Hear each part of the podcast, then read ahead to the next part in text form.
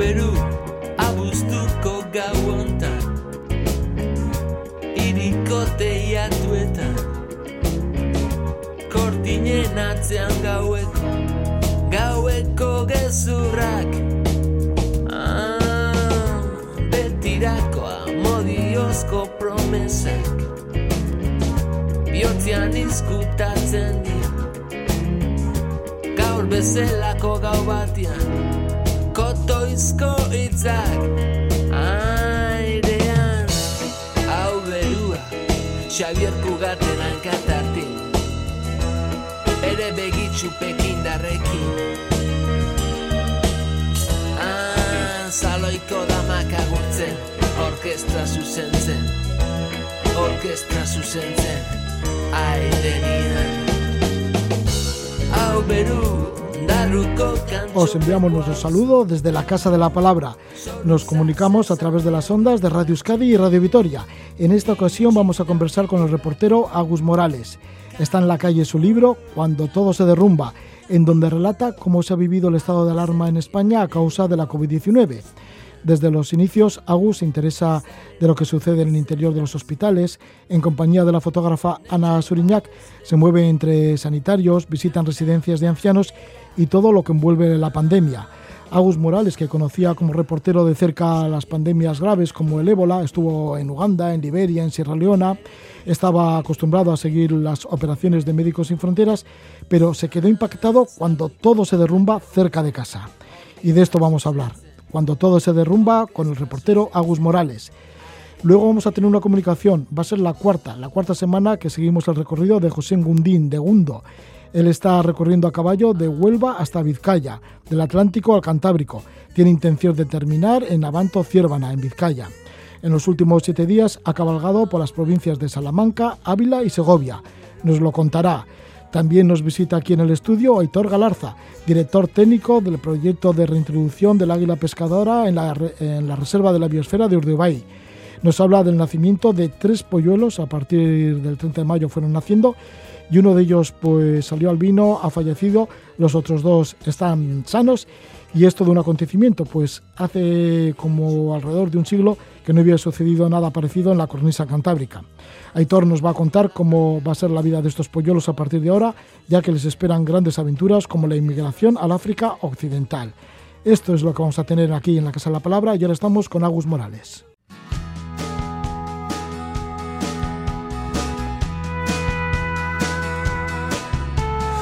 There's no need to say another word. And we'll be golden and eternal, just like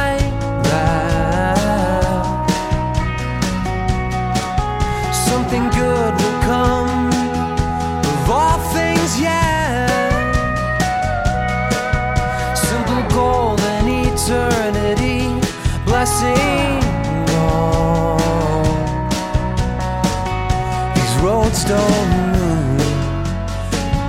You're the one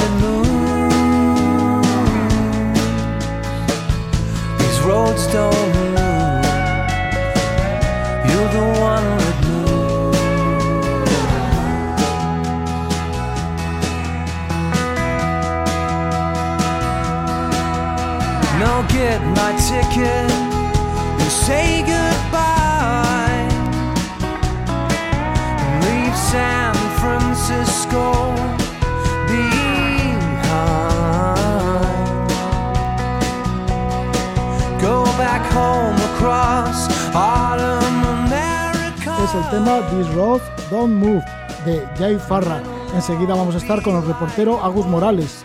Agus Morales que nos va a presentar su libro Cuando todo se derrumba, una crónica de los primeros meses de la pandemia del COVID-19. Diremos que Agus Morales terminó la carrera de periodismo y consiguió una beca cuando acababa de cumplir 24 años. Se fue a trabajar de corresponsal a la agencia F de Delhi. Después de tres años fue enviado a Islamabad, en Pakistán, donde prosiguió dos años. Durante ese tiempo cubrió la muerte de la primera ministra Benazir Bhutto, informó de los atentados diarios que había en Pakistán y le tocó reportar la muerte de Osama Bin Laden. Luego continuó como reportero por muchos países conflictivos del mundo. Así trabajó para Médicos Sin Fronteras, siguiendo operaciones humanitarias en África, Oriente Medio. Esto fue durante tres años.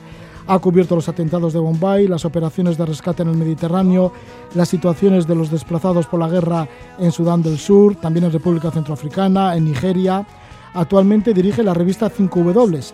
Además de periodista, es doctor en lengua y literatura por la Universidad Autónoma de Barcelona y publica este ensayo con el título de Cuando todo se derrumba. Es la crónica del estado de alarma de la COVID-19.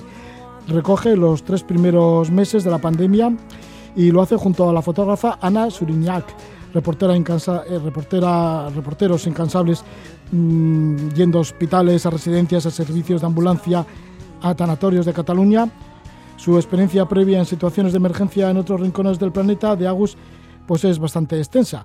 Pero bueno, aquí lo vivió en casa y además con toda la crudeza, y esto es lo que retrata. Le damos la bienvenida a Agus Morales. Muy buenas noches, Agus. ¿Qué tal, Roge? Buenas noches. Agus, que intenta responder en el libro a la pregunta de qué sucede cuando tenemos la sensación de, que todo se derrumba. Y esa sensación lo has tenido en varias partes del mundo y también aquí, aquí en casa.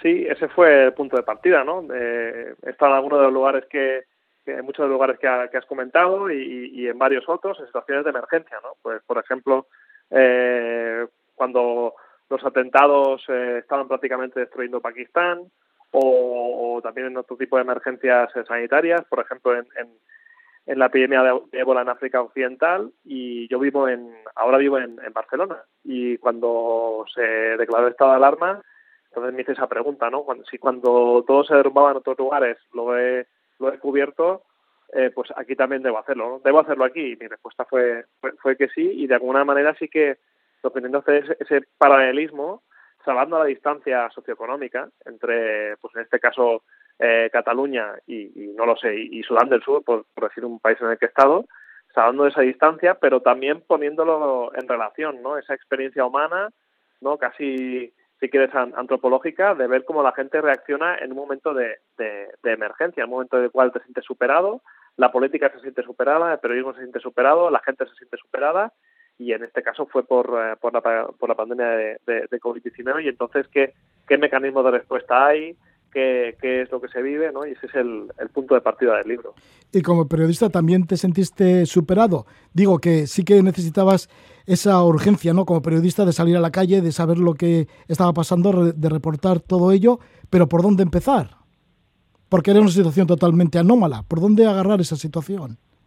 Sí, yo de, hecho empecé un poco como si como si estuviera pues en otro en otro país, ¿no? Porque yo normalmente lo que lo que he hecho es eh, eh, pues cubrir diferentes acontecimientos en, en el extranjero y aquí pues empecé a ir a, hospitales, a, tanatorios, eh, a acompañar a, por ejemplo, servicios de, de ambulancia, a, a residencias, bueno, para ver qué es lo que estaba ocurriendo y que fue, por cierto, bastante difícil, en el sentido de que no, todo el mundo te abría las puertas.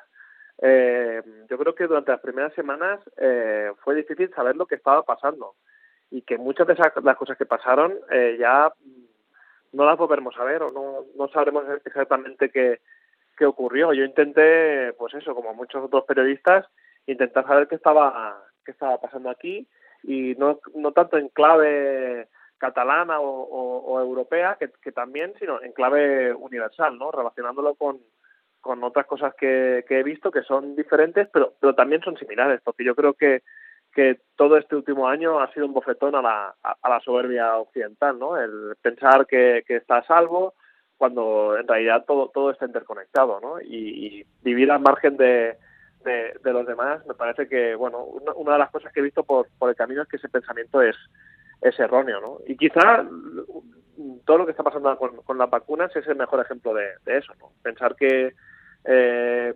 Occidente puede tener todas las vacunas suficientes o incluso el doble o el triple como en el caso de Canadá y que después hay muchos países que no que no la tendrán pues ya no solo es un caso un tema de, egoísmo no sino también de pensar que o se acaba con, con, la, con la pandemia en todo el mundo o se acaba con el virus en todo el mundo o no saldremos todos adelante sí porque esto es universal es una pandemia global Así que, y bueno, ¿y tú tenías miedo a los contagios? Porque dices que, es bastante, que eres bastante aprensivo. Así todo, fíjate, estuviste descubriendo la propagación del ébola allá en Uganda en el año 2012 o en Liberia en el 2014, en Sierra Leona en el 2015 y seguramente, bueno, y también lo vas comentando en el libro, que te venían muchas ideas sobre la propagación del ébola en comparación sobre todo al inicio con el COVID-19.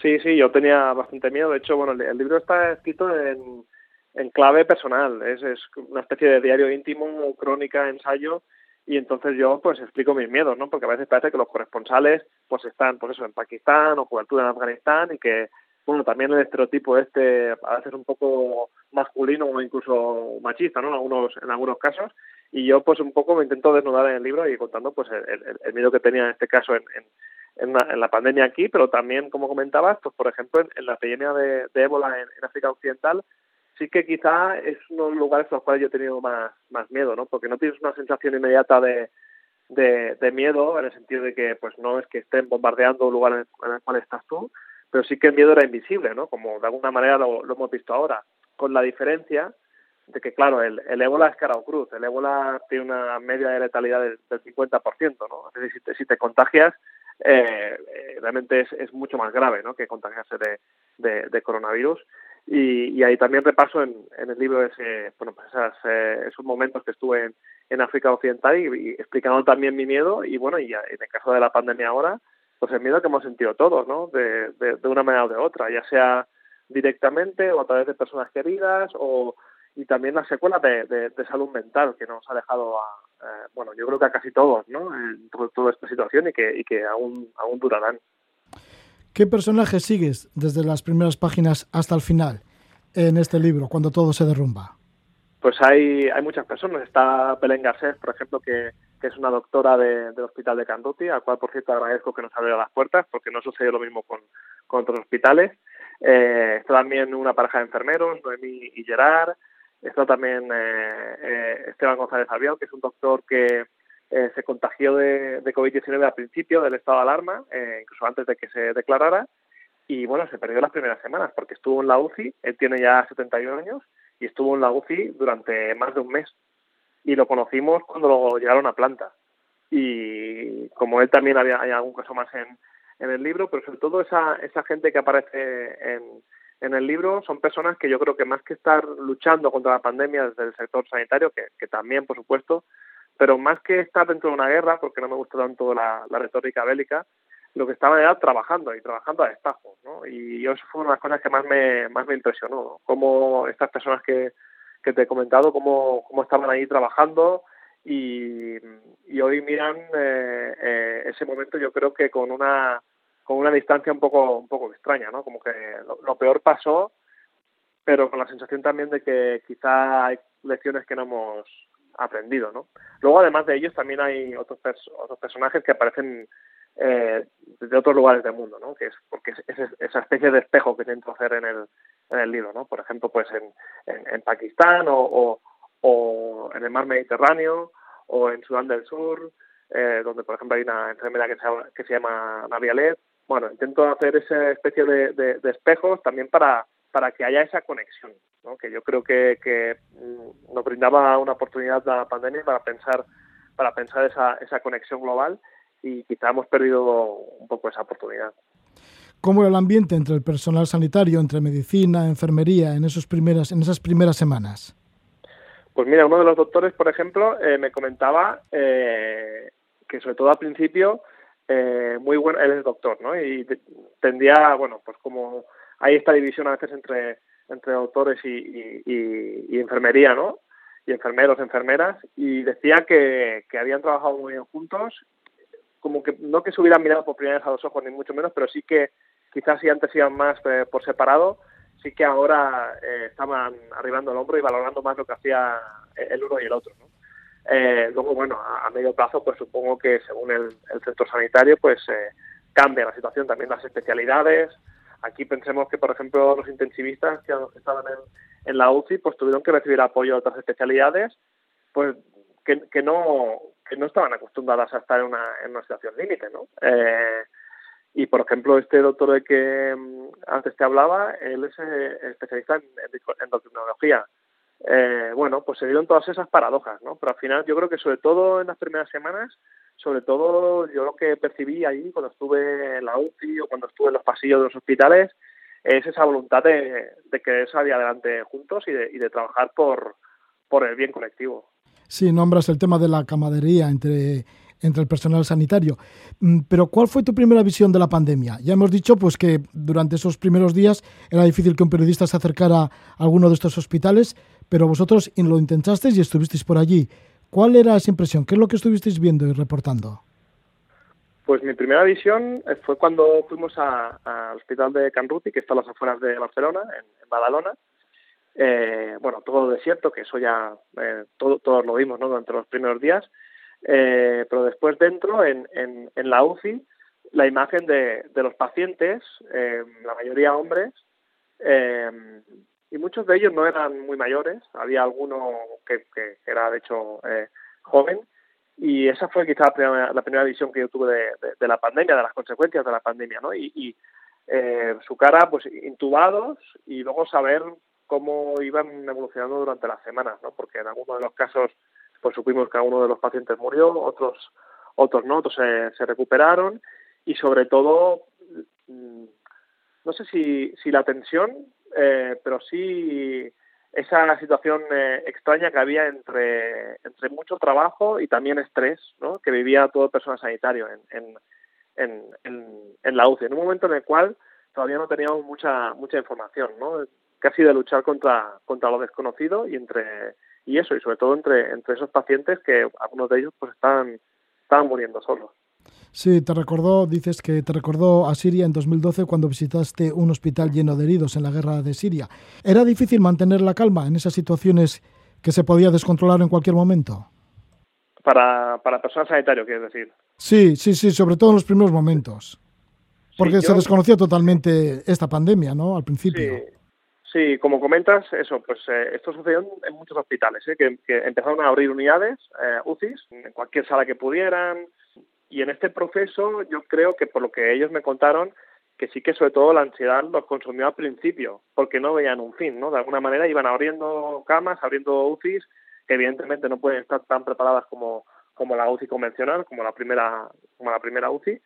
Eh, y sí que al principio, sobre todo, eh, los protocolos cambiaban cada día o cada semana, eh, intentando adaptarse a la situación, pero creo, pero muy pronto ya empezaron a, no a controlar la situación, porque eso supongo que como sociedad no lo, no lo hicimos en ningún momento, pero sí que ya a entender determinados patrones, a dar mejor asistencia, a, bueno, eh, al final el ser humano en, muy pocas semanas, porque yo recuerdo tener entrevistas de ya de abril, ya no te hablo de mayo o junio, pero de abril del año pasado, que ya eh, doctoras y enfermeros me hablaban de bueno, es que al principio era más complicado, pero ya ahora hemos tomado un ritmo de trabajo y me decían al principio como si fuera hace mucho tiempo, ya habían pasado solo semanas, ¿no?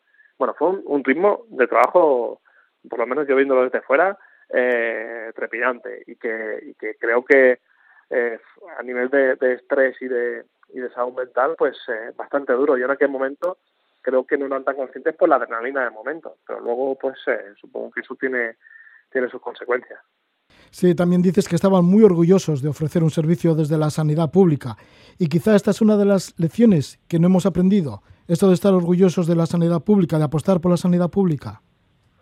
Yo creo que es eh, la cosa más obvia, ¿no? Y, sin embargo sí que yo pensaba que sí que, se, que esa idea iba, iba a salir con más fuerza de, la pandemia y creo que no. Y, podemos llevarlo más allá, porque ya no solo hablamos pues la sanidad pública a nivel eh, eh, no lo sé, estatal si quieres, sino a nivel también global, ¿no? Ahora, por ejemplo, o sea, desde de, la salud como un bien público, ¿no? Y, por ejemplo, la, pensar eh, pensar así también las vacunas, ¿no? Como, como un bien público. Y no han sido pensadas así en la distribución de, la, de las vacunas.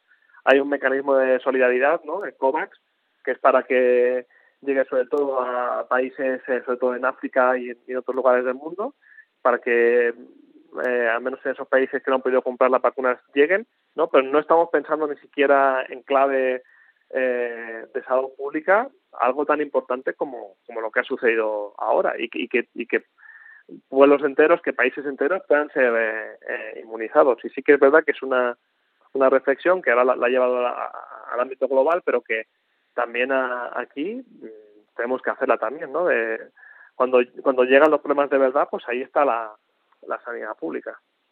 Sí, porque mm, consideras en el libro que lo más probable es que la sanidad pública siga descapitalizándose ni se considere un tema muy importante, por ejemplo, a la hora de votar. No se habla mucho de ello, ¿no?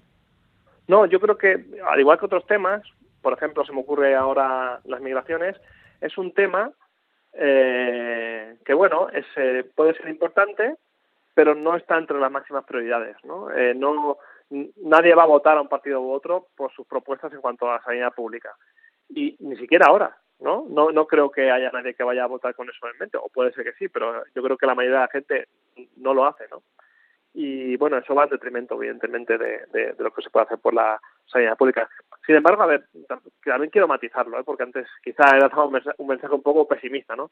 Creo que mucha gente sí lo tiene en la cabeza, ¿no? Lo que pasa es que en la cabeza y en el corazón. Pero sí que es verdad que a nivel institucional eso de momento no se está no se está reflejando, ¿no? Supongo que son procesos que, que, tardan un tiempo ¿no? en cristalizar, eh, pero bueno, a ver si con el tiempo también eh, se corrige esta tendencia a nivel global a, eh, confiar más en las patentes que, que una distribución más igualitaria de, de la vacuna y bueno, siempre serán pasos, hay pasos que se están dando ya adelante y esperemos que haya más. Pues eso, esperemos, una sanidad pública y hay que apoyarla con la cabeza y también con el corazón, esta sanidad pública y para ello hay libros en el que se demuestra que necesitamos esa sanidad pública porque va recogiendo esa crónica, la crónica de los primeros meses de la pandemia de la COVID-19 que hemos estado viviendo y que estamos viviendo. Bueno, ya han pasado ya unos cuantos meses, ya ha pasado un año, pero bueno, todavía continúa la historia. Pero aquí están esos primeros meses recogidos por el reportero Agus Morales, con el título de Cuando todo se derrumba. El libro, el ensayo, lo edita Libros del Cao. Agus Morales, que también es el director de la revista 5W, que merece mucho la pena. Agus Morales, pues muchas gracias por tu intervención y que vaya todo bien con el libro Cuando todo se derrumba. Muchas gracias, Roge. Un abrazo.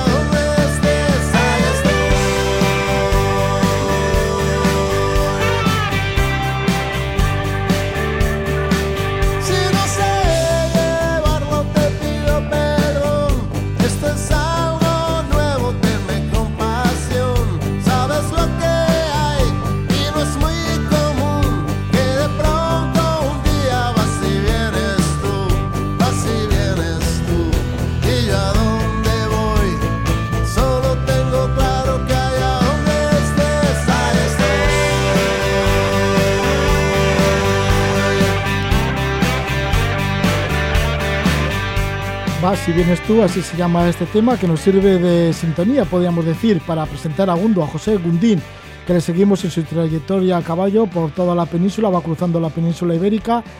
El, grupo es el Hombre del Valle, bueno, en realidad es Iñaki Prieto, que se esconde bajo el nombre del Hombre del Valle, él es de Santurchi y es amigo de nuestro invitado, de José Gundín, de Gundo. Gundo, pues que esta es la cuarta entrevista que le hacemos, la cuarta semana.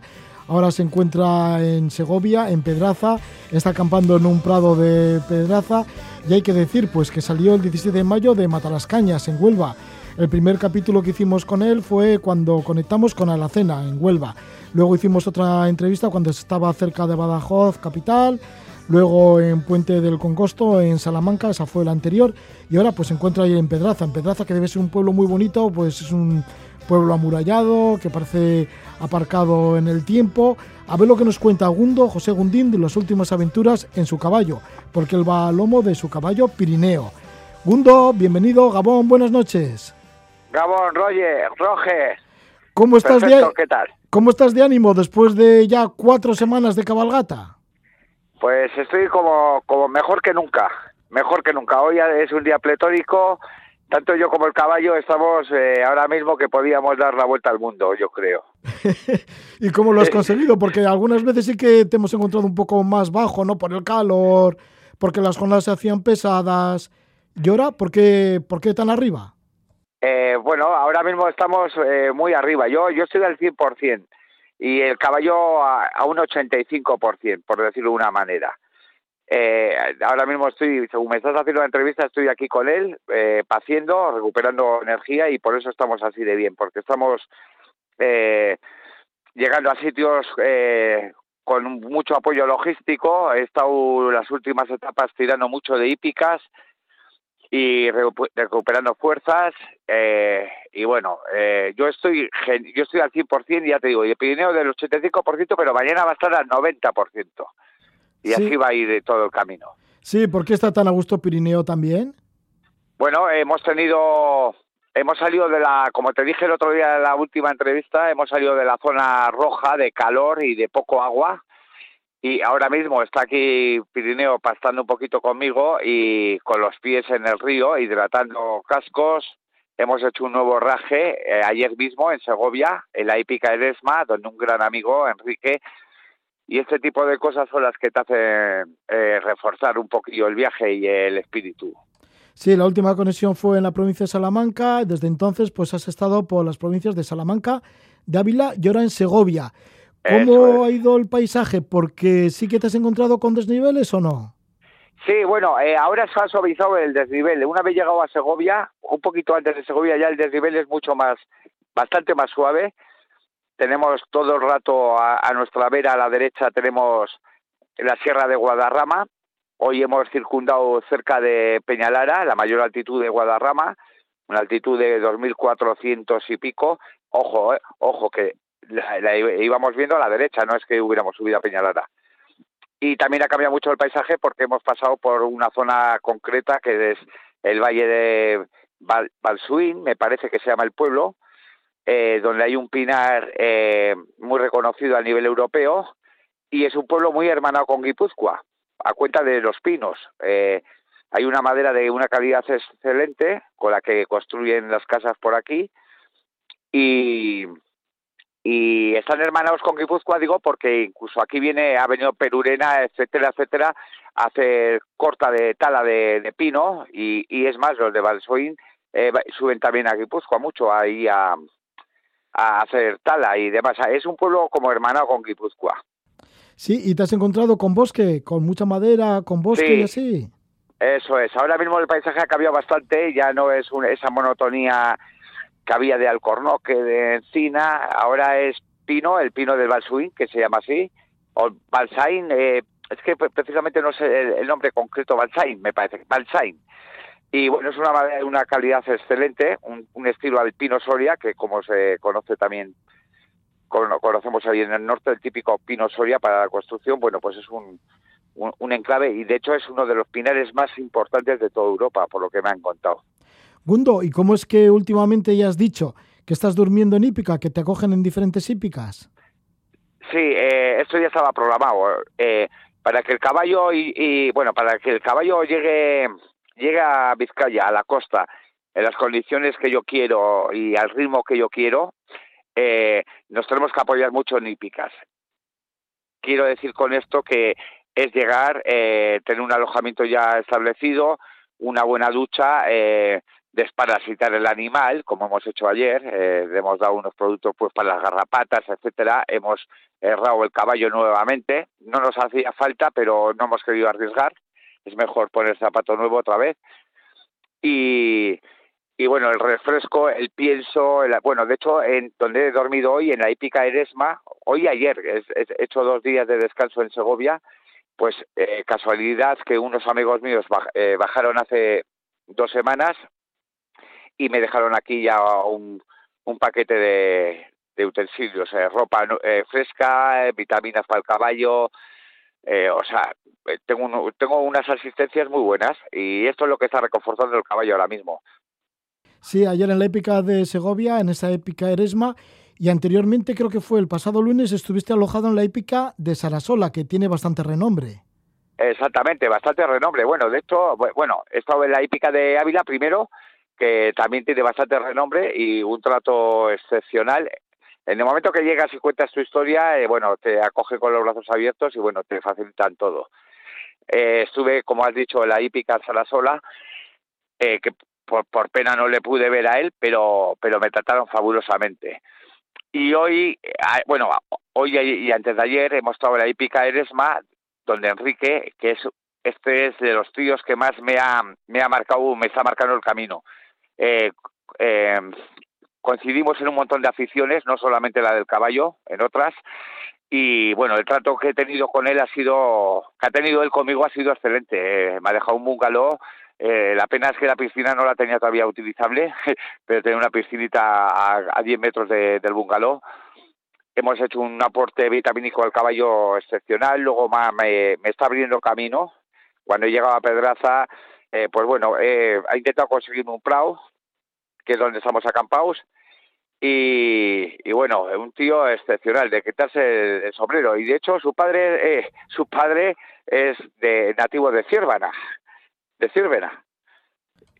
Sí, o sea, bueno, que, que te has encontrado con un montón de amigos en este camino y además eh, por lo que estás comentando, te encuentras tan a gusto que, que, que, sí, que realmente tu gran afición es a los caballos y también a las travesías en caballo, ¿no? Las largas travesías a caballo, Sí, como, las- precisamente- como la que estás haciendo ahora del Atlántico al Cantábrico. es. Precisamente Enrique, eh, ahora mismo estoy aquí en un, en un arroyo con el caballo, no sé si oirás el agua, pero correr, pero bueno, yo sí lo oigo.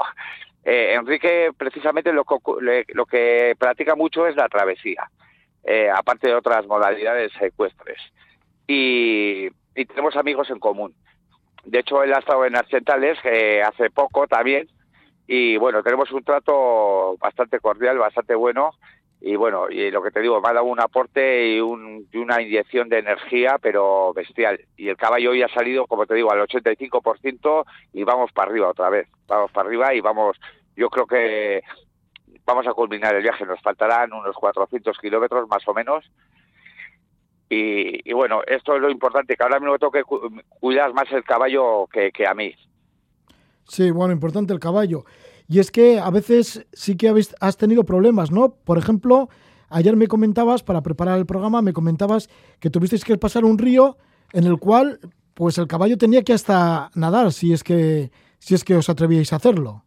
Exactamente, bueno, sí, yo sí me atreví porque hice hincapié en que vadeara el río, pero Pirineo dijo que no. Era un paso que, que es un paso obligado de la cañada.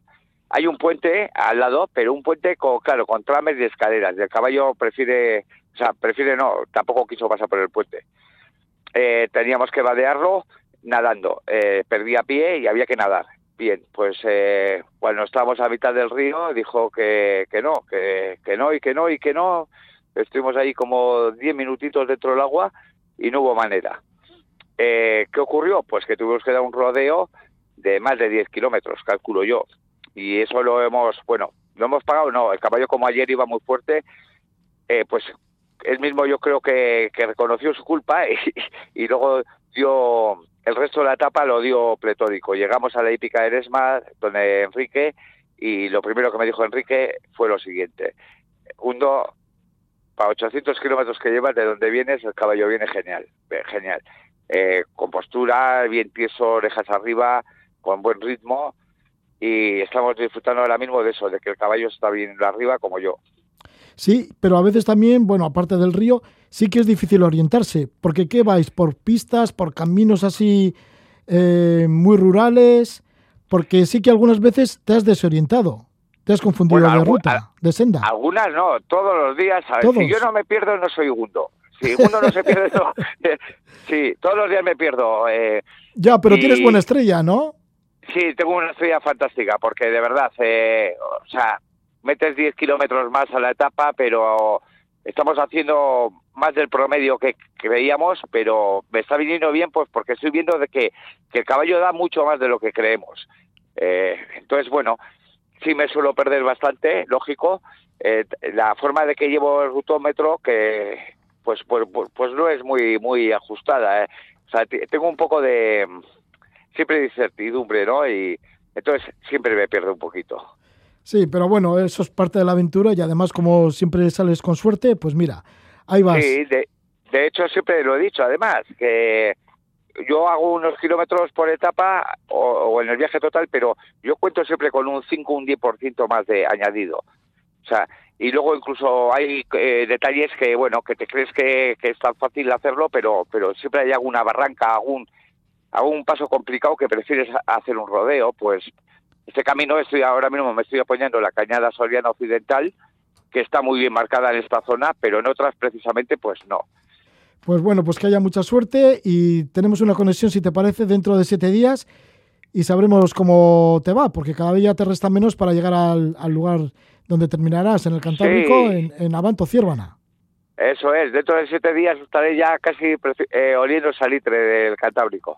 Ya, bueno, pues a ver lo que nos cuentas. Muchas gracias y, buena noche, Gundo. Gracias a ti, fenómeno. Hasta luego, Agur. hasta luego, Agur. Bien, y ahora pues pasamos del caballo, el caballo Prineo, pues a dos águilas pescadoras, una pareja de águilas pescadoras que ya son famosísimas, que están en la reserva de la biosfera de Urdeibay y que además han tenido tres polluelos. De esto nos habla Aitor Galarza.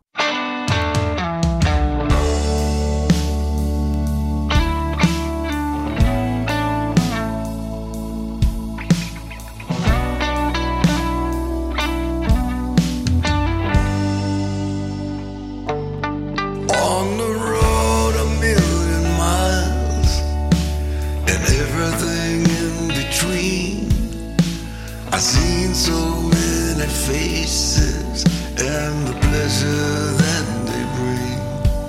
Always left without a warning, never look back in the mirror. You know I lost some good ones, always left them with the tear. Cause I've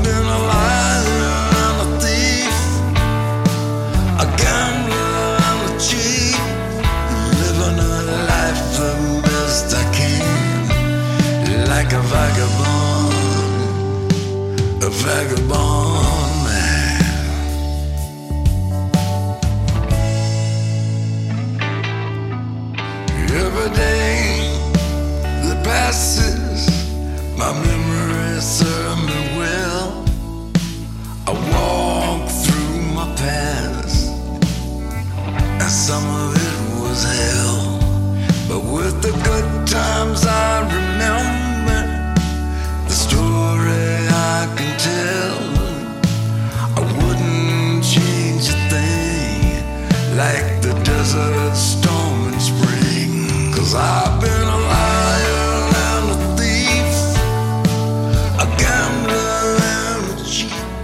está la voz y la guitarra de Billy F. Gibbons, que es uno de los componentes de ZZ Top. Tiene disco en solitario, lleva el título de Hardware y esta es la canción Vagabond Man. Vamos a irnos hacia Ordibay y vamos a festejar el nacimiento de tres polluelos, de tres polluelos de una pareja de águilas pescadoras. Eh, águilas pescadoras que a comienzos de abril decidieron nidificar en las marismas de Busturialdea en la reserva de la biosfera de Urdeibay. Su gran logro ha sido traer al mundo los tres primeros polluelos de esta especie que nacen en la cornisa cantábrica después de casi un siglo. Es el resultado del proyecto de reintroducción de esta rapaz en Euskadi que se inició en 2013 con águilas pescadoras procedentes de Escocia y los expulsores de este plan son Ordebay Beer Center y la Fundación Aranzadi. Estamos con Aitor Galarza una vez más. Eh, Aitor Galarza, doctor en biología, director técnico del proyecto de reintroducción del águila pescadora en la reserva de la biosfera de Urdibay. Le damos la bienvenida. Gabón, buenas noches. Aitor. Gabón, buenas noches. Encantado de estar otra vez en la Casa de la Palabra. Bueno, pues sí, porque estuvimos eh, justamente antes de que nacieran los tres polluelos.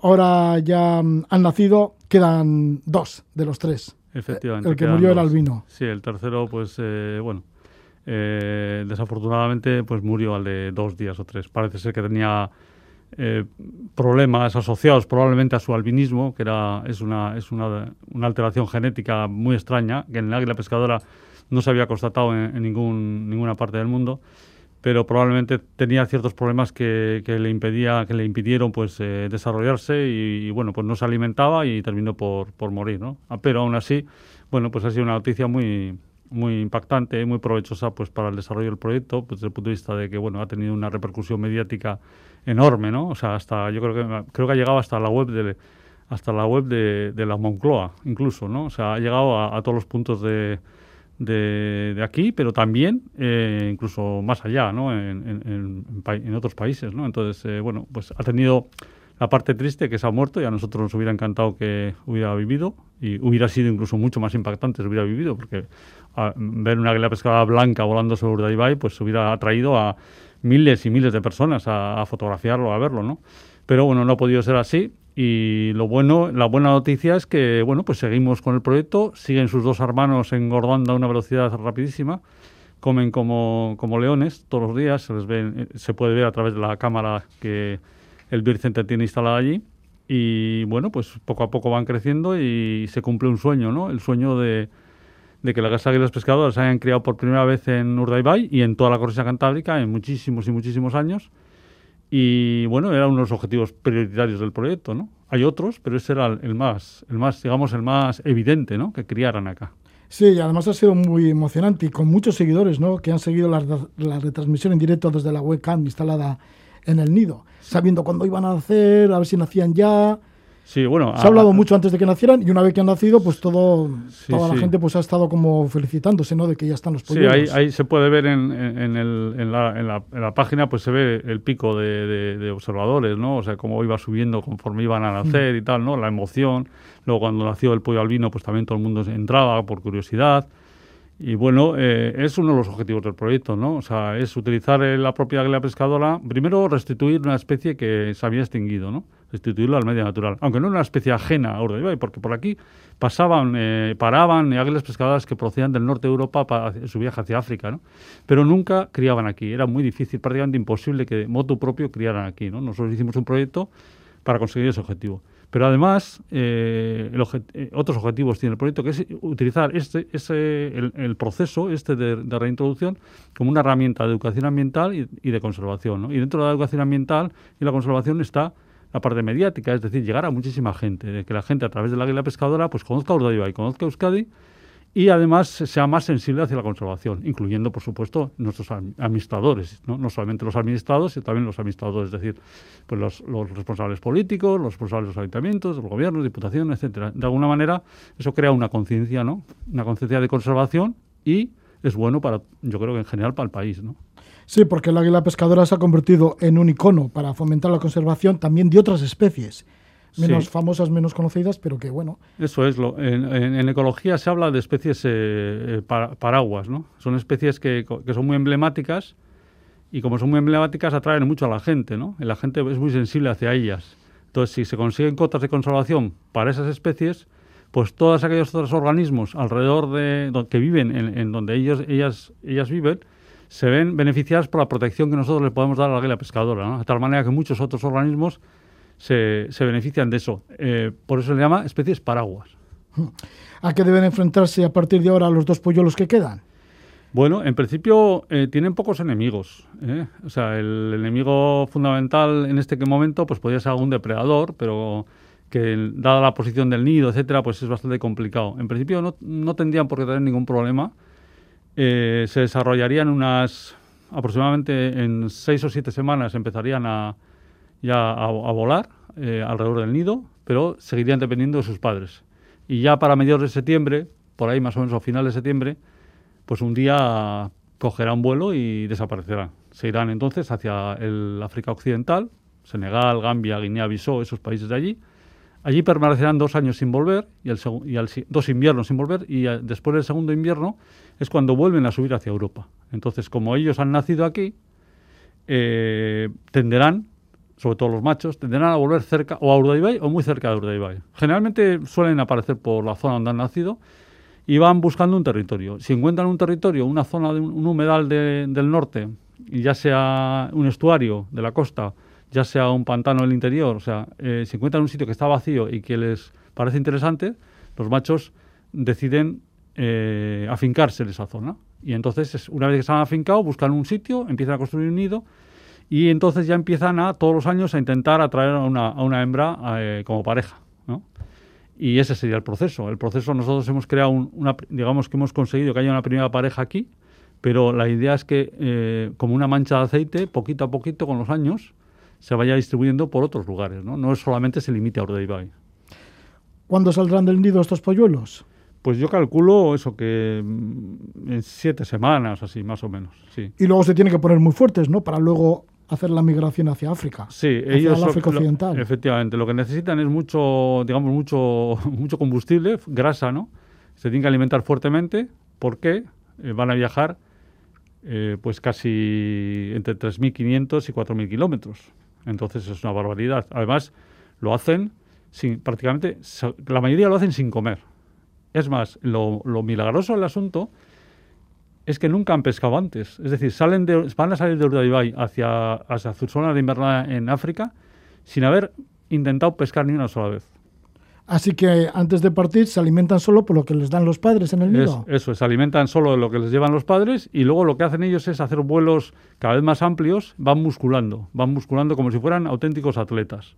Van musculando, van cogiendo grasa y porque eso es el músculo y la grasa es lo que les va lo que, que va a ser clave para que sobrevivan o no sobrevivan. Así que van a muscular por la zona de Urdaibai para luego emprender vuelo hacia, Eso es, eso es. hacia esa- ese, ese trayecto milagroso que dices, Sí. que se van hacia África, porque son miles de kilómetros, de 3.500 o 4.000 kilómetros. Sí, eso es, es que es casi, a- además es casi milagroso porque eh, nosotros cuando algunos de ellos que les pusimos el- el- un transmisor vía satelital, ¿no? sabíamos por dónde iban, la mayoría, la mayoría es que no dudan. Eh, cogen prácticamente eh, directamente hacia el estrecho de Gibraltar, cruzan el estrecho de Gibraltar normalmente por la zona más estrecha, porque prefieren viajar por zonas que no tengan mucho mar, y luego se meten en Marruecos, se meten por el desierto de Mauritania y directamente van al Senegal. Casi ni dudan.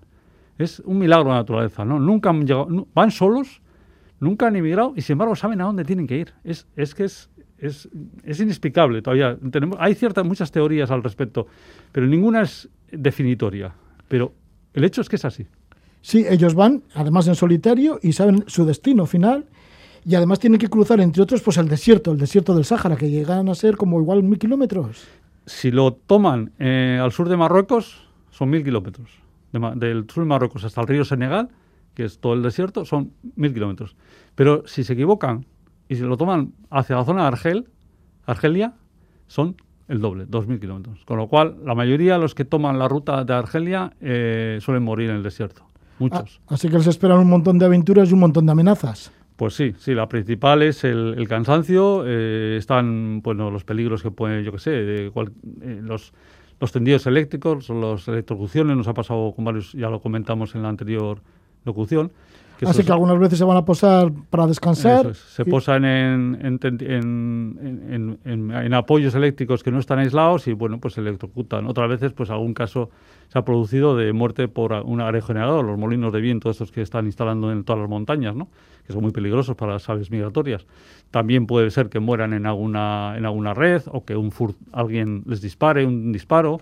Hay muchísimos peligros. O sea, la verdad es que es, eh, viajar es muy peligroso. Viajar es peligrosísimo para todo el mundo. Es mejor. eh, uno corre menos riesgos si se queda en casa. Pero bueno, la evolución de las aves es así y bueno, pues unos sobreviven, unos poquitos sobreviven y de esos poquitos que sobrevivan y pasan el invierno en, en África, luego regresan y ot- otra vez se produce el milagro. Saben perfectamente a dónde tienen que volver. O sea, casi casi como si, como si hubieran echado miguitas como, como pulgarcito, ¿no? Saben por dónde tienen que volver. Hombre, se puede equivocar un poquito más, pero luego corrigen y van siempre hacia donde, cerca de donde han nacido. Con lo cual, poco a poco conseguiremos que haya algunos de estos jóvenes, los que han nacido en Urdaibai, si sobreviven, pues regresarán, bueno, pues aquí, a Santoña, a, a Chingudi en Guipúzcoa o, a los embalses de, del Zadorra en Álava o en la zona norte, ¿no? Así que parecen que nacen con un GPS en el cerebro o algo así. Como si les hubieran implantado un, un- un- un GPS, sí, sí. Y Sí, y no solo los polluelos, los dos polluelos que irán para allí, para la África Occidental en esa migración, también los padres se marchan. También los padres, sí, sí. Los padres... Y eh, cada uno por su cuenta. Sí, van cada uno con su cuenta. Lo que pasa es que los padres vuelven todos los años. ¿eh? He comentado que las jóvenes están dos años sin volver. ¿Por qué no vuelven? Porque como no son adultos, no tienen esa necesidad. Ya cuando empiezan a sentirse adultos, tienen la necesidad de emparejarse y para eso tienen que volver. Pero los adultos van y vienen todos los años. De hecho, eh, Roy, el macho que tenemos aquí, lleva volviendo a- aquí al norte eh, desde el año 2015. Lo liberamos en el 2013, regresó el 2015 y lleva todos estos años regresando aquí. Pero hasta el año pasado no había conseguido emparejarse. Sí, con Landa, que tan solo tiene tres años. Efectivamente. Landa es nacida en el 2018. Así que ella es bastante jovencita. Muy jovencita, sí. Lo cual es bueno también para, pues, de alguna manera eh, asegura que si no hay un, un accidente o un, no sé, un, problema grave, asegura que esa hembra va a estar reproduciéndose aquí en Urdebe muchísimos años, porque son muy fieles tanto al nido como a la pareja. Sabremos ahora, bueno, pues a través de esa conexión en directo desde la Beucan instalada en el nido, cómo es la evolución de ellos mismos cuando empiezan a dejar el nido, a volar, a muscularse y luego ya pues a, a emigrar, ¿no? Dentro de siete semanas. Sí, efectivamente. Y entonces, claro, están anillados para saber por dónde van a ir. Vamos, todavía no están anillados. Los anillaremos, calculo yo, que en, unas, cinco semanas. Y cuando tienen desarrollados los tarsos perfectamente, que o sea, que se les puede poner las anillas, pues un día iremos allí y los anillaremos porque es, es, muy importante para identificar y para conocer cómo es la dinámica de la población, ¿no? cuando regresan, de dónde provienen, etcétera, etcétera. Pero lo de, lo de, la cámara es que es, realmente es espectacular, ¿no? Porque estamos, bueno, pues con estas cámaras eh, de tanta calidad estamos eh, eh, obteniendo un montón de datos. ¿no? Aparte de, de, enseñar a la gente, eh, hasta, hasta de entrar hasta los propios hogares de, los aficionados, es que además recogemos un montón de información y un montón de detalles que, bueno, en algunos casos igual ni se conocían. ¿no? Pues que vaya muy bien con Landa y Roy, esta pareja de águilas pescadoras y sus dos polluelos. Ya sabremos de su historia, ya nos lo contará Hitor Galarza. Muchísimas gracias por estar con nosotros, Hitor Galarza, doctor en biología, director técnico del proyecto de reintroducción de la águila pescadora en la reserva de la biosfera de Urdaibai. Que vaya bien por ahí, por Urdaibai. Vale, gracias a ti y a Euskadi Ratia por, por darnos voz tan importante. Dejamos a Landa y Roy y sus dos polluelos y escuchamos el piano del gallego Juan Carlos Gambas. Además aquí está acompañado, enseguida sonará la triquitisa de Kepa Junquera. Nuestro recuerdo a Kepa Junquera y que se recupere pronto. Que vaya todo bien, que disfrutes de la noche, Gabón.